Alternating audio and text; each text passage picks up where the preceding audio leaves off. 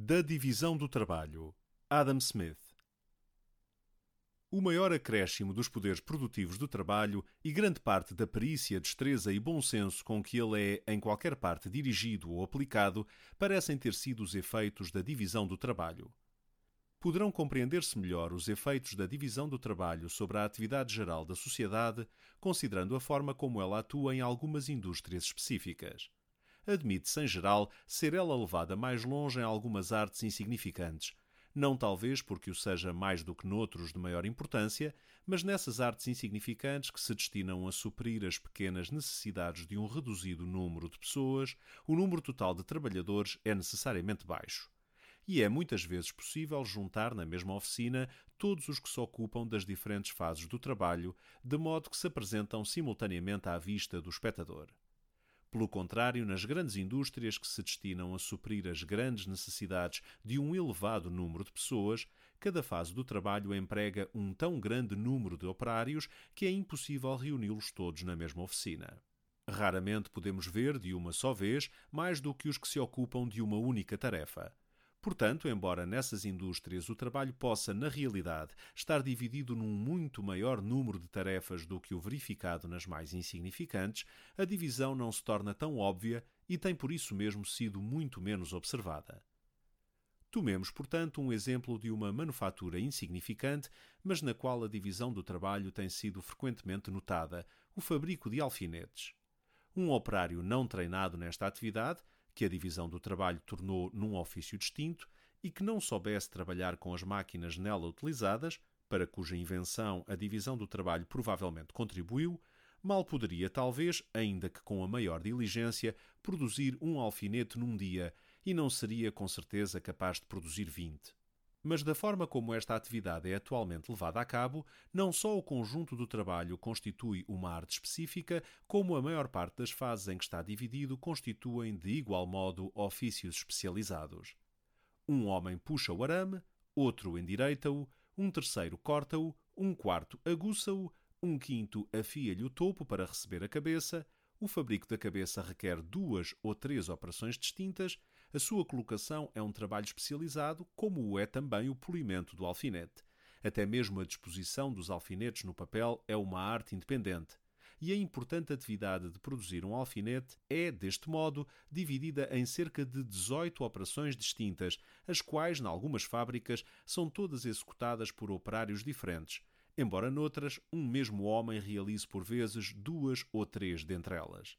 Eu próprio vi uma pequena fábrica deste tipo que empregava apenas dez homens e onde, por consequência, vários deles executavam duas ou três operações distintas.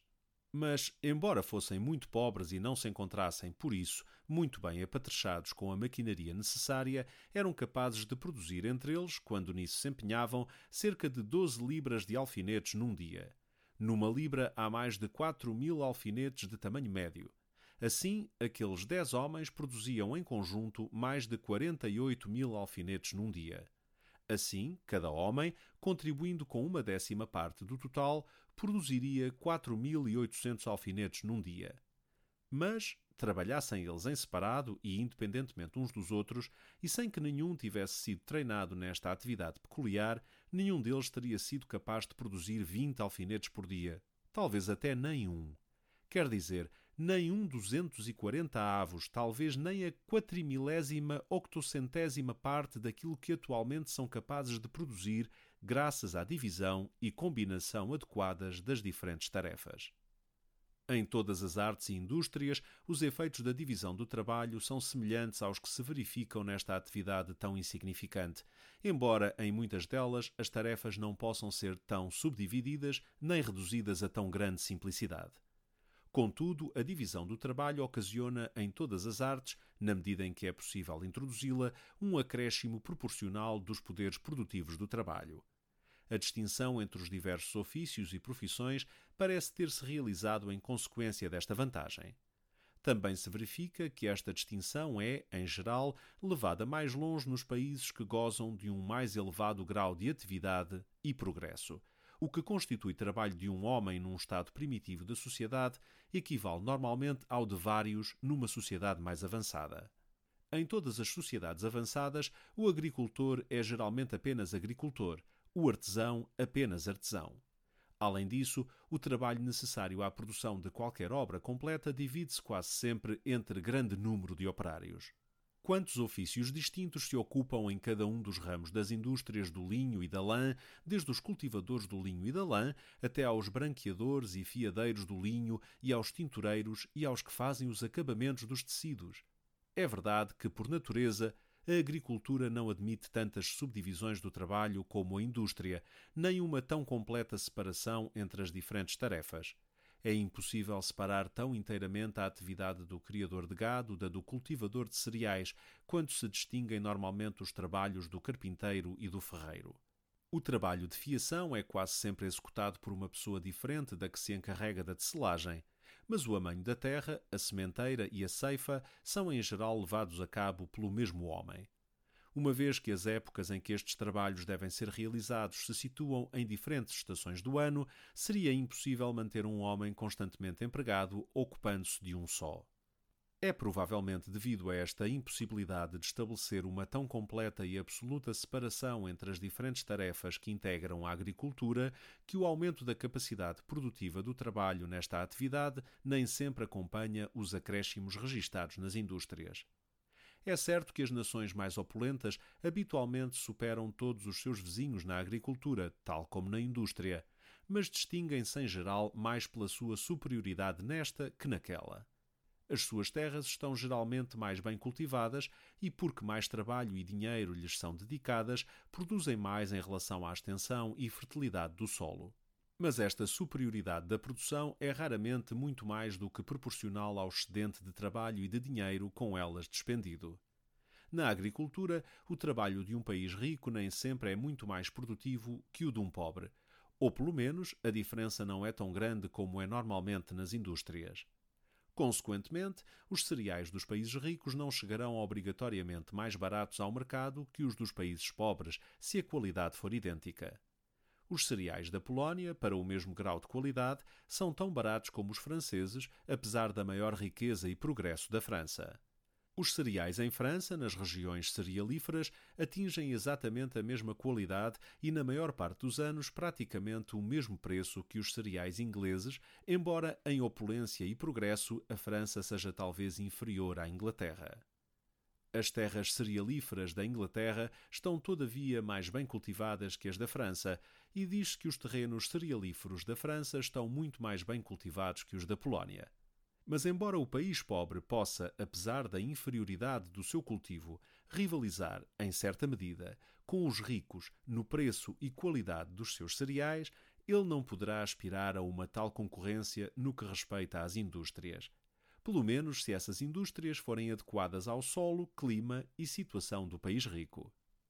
As sedas de França são melhores e mais baratas que as inglesas, porque a produção de seda, pelo menos enquanto se mantiverem os elevados direitos que atualmente incidem sobre a importação da seda em bruto, não é tão apropriada ao clima da Inglaterra como ao da França. Mas as ferragens e as lãs grosseiras inglesas são incomparavelmente superiores às francesas e também muito mais baratas, quando de idêntica qualidade. Na Polónia parece não haver praticamente quaisquer indústrias, seja de que espécie for, à exceção de algumas das mais rudimentares indústrias domésticas, sem as quais nenhum país pode subsistir. O grande aumento da quantidade de trabalho, que em consequência da divisão do trabalho o mesmo número de pessoas é capaz de executar, deve-se a três circunstâncias. Primeira, o aumento de destreza de cada um dos trabalhadores. Segunda, a possibilidade de poupar o tempo que habitualmente se perdia ao passar de uma tarefa a outra. E, finalmente, a invenção de um grande número de máquinas que facilitam e reduzem o trabalho e tornam um só homem capaz de realizar o trabalho de muitos. Em primeiro lugar, o acréscimo de destreza do trabalhador faz necessariamente aumentar a quantidade de trabalho que ele pode realizar, e a divisão do trabalho, ao reduzir a atividade de cada homem a uma simples tarefa e ao tornar essa tarefa na única ocupação de toda a sua vida, faz necessariamente aumentar muito a destreza de cada trabalhador.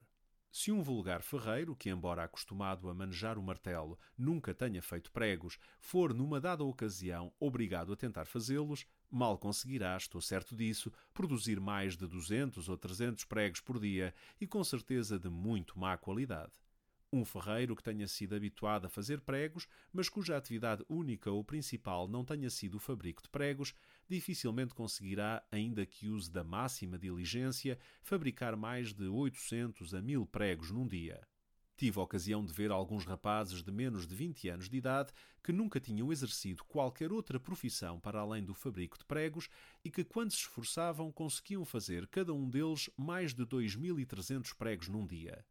O fabrico de um prego não é, todavia, de maneira nenhuma, uma das tarefas mais simples.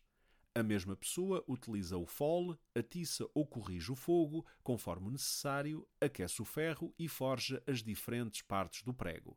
Para forjar a cabeça é ainda obrigado a mudar de ferramentas as diferentes tarefas em que se subdivide o fabrico de um alfinete ou de um botão metálico são muito mais simples e a destreza das pessoas que tenham tido por atividade única durante toda a sua vida a execução de tais tarefas é normalmente muito maior. A rapidez com que algumas das operações dessas manufaturas são executadas excede o que alguém que nunca as tivesse visto levar a cabo poderia imaginar a mão humana capaz de realizar. Em segundo lugar, a vantagem que decorre de se poupar o tempo habitualmente perdido ao passar de uma tarefa à outra é muito maior do que à primeira vista se poderia imaginar. É impossível passar muito rapidamente de uma espécie de trabalho a outra. Esta é levada a cabo num local diferente e com ferramentas muito diferentes. Um tecelão rural, que também cultiva uma pequena quinta, tem de perder muito tempo ao passar do tear para o campo ou do campo para o tear. Quando as duas atividades podem ser realizadas na mesma oficina, a perda de tempo é, sem dúvida, muito menor. Contudo, mesmo neste caso, é muito considerável. Qualquer homem normalmente aproveita a mudança de ocupação para um pouco de descanso. Ao iniciar o novo trabalho, raramente se mostra muito desembaraçado e enérgico. A ideia, como eles dizem, não está posta no trabalho e ele passa algum tempo mais propriamente a entreter-se que a fazer algo de útil. O hábito de folgar indevidamente e de não se aplicar ao trabalho com o necessário cuidado e diligência, que é naturalmente, ou antes obrigatoriamente, adquirido por todos os trabalhadores do campo que têm de mudar de atividade e de ferramentas de meia em meia hora e que em cada dia da sua vida têm de desempenhar 20 tarefas diferentes, torna-os quase sempre desleixados e preguiçosos, incapazes de se aplicar com energia por mais premente que a ocasião se mostre. Assim, independentemente das suas deficiências no que respeita à destreza, esta causa por si só reduzirá consideravelmente a quantidade de trabalho que lhes é possível realizar.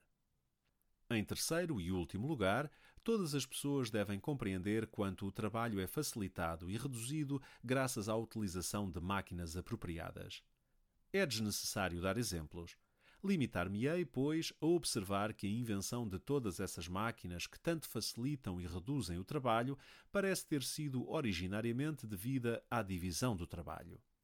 Os homens têm muito maior probabilidade de descobrir métodos mais fáceis e rápidos de atingir um certo objetivo quando toda a atenção do seu espírito está concentrada nesse único objetivo do que quando ela se dispersa por uma grande variedade de coisas. Ora, em consequência da divisão do trabalho, toda a atenção de cada homem se vem a concentrar diretamente num objetivo muito simples. É, pois, naturalmente de esperar que um ou outro dos que se dedicam a cada tarefa específica depressa descubra métodos mais fáceis e rápidos de realizar o trabalho que lhe incumbe, sempre que a natureza deste permita uma tal melhoria.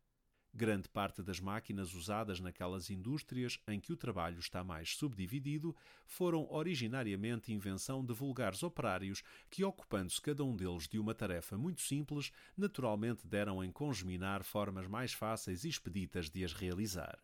Quem quer que esteja acostumado a visitar fábricas desse tipo deve ter tido com frequência a oportunidade de observar máquinas excelentes que foram produto da invenção de tais operários, com a finalidade de tornar mais simples e rápida a parte do trabalho que lhes incumbe. Nas primeiras máquinas a vapor, era necessário que um rapaz estivesse sempre a abrir e a fechar alternadamente a comunicação entre o cilindro e a caldeira, conforme o êmbolo subia ou descia. Um desses rapazes, que gostava mais de se divertir com os companheiros, observou que, atando um fio à válvula que abria essa comunicação e prendendo-o a outra parte da máquina, a válvula abria e fechava sem ser necessário ele mexer-lhe, deixando-o livre para se divertir com os camaradas. Assim, um dos grandes aperfeiçoamentos introduzidos nessa máquina, desde a sua invenção, foi resultado da descoberta de um rapaz que queria esquivar-se ao trabalho.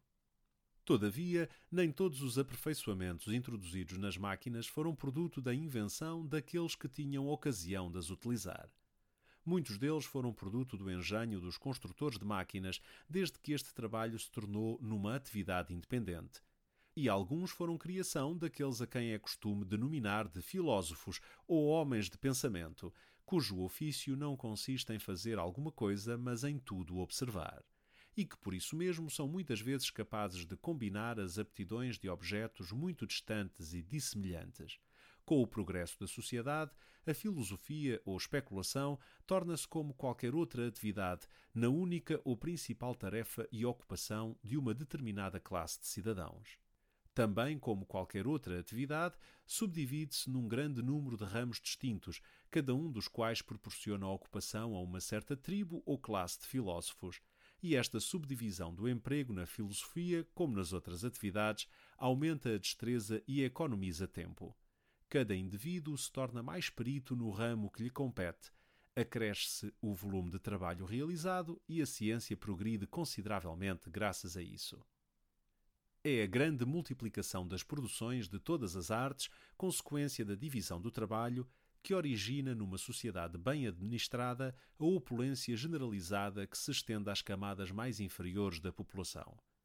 Cada trabalhador dispõe de uma quantidade de trabalho próprio muito superior àquela que pode utilizar, e uma vez que todos os outros trabalhadores estão exatamente na mesma situação, é-lhe possível trocar uma grande quantidade dos seus próprios produtos por uma grande quantidade, ou o que vem a dar no mesmo, pelo preço de uma grande quantidade dos deles. Fornece-lhes em abundância aquilo de que necessitam e eles fornecem-lhe, com igual profusão, tudo o que ele pretende, difundindo-se a abundância pelas diferentes camadas sociais. Observe-se o suprimento do mais vulgar artífice ou jornaleiro num país civilizado e próspero e verificar-se-á que o número de pessoas cuja atividade, ainda que só numa pequena parte, foi necessário empregar para lhe proporcionar esse suprimento, excede todas as possibilidades de cálculo. Por exemplo, o casaco de lã que cobre um jornaleiro, por mais grosseiro e tosco que possa parecer, é o produto do labor combinado de grande número de trabalhadores o pastor, o classificador da lã, o cardador, o tintureiro, o fiandeiro, o tecelão, o pisoeiro, o curtidor e muitos outros têm de reunir as suas diferentes artes para que seja possível obter-se mesmo este produto comezinho. E quantos mercadores e carreteiros hão de, além disso, ter sido empregados no transporte dos materiais de um desses trabalhadores para os outros, que muitas vezes vivem em regiões do país muito distantes? Quanto comércio e quanta navegação, especialmente, quantos construtores navais, marinheiros, fabricantes de velas e de cordas terão sido precisos para reunir as diferentes drogas usadas pelo tintureiro, que muitas vezes provém dos mais remotos cantos do mundo. E que variedade de trabalho é ainda necessário para produzir as ferramentas do mais ínfimo desses trabalhadores? Para já não falar de máquinas tão complicadas como o navio do marinheiro, a prensa do pisoeiro ou mesmo o tiar do tecelão. Consideremos tão somente a variedade de trabalho requerida para originar essa máquina tão simples, a tesoura, com que o pastor tosquia os carneiros. O mineiro, o fabricante da fornalha para fundir o minério, o lenhador, o carvoeiro que produziu o carvão que a fundição utiliza, o fabricante de tijolos, o assentador de tijolos, os operários que trabalham com a fornalha, o operário da fundição, o ferreiro, todos têm de juntar as suas artes para as produzir.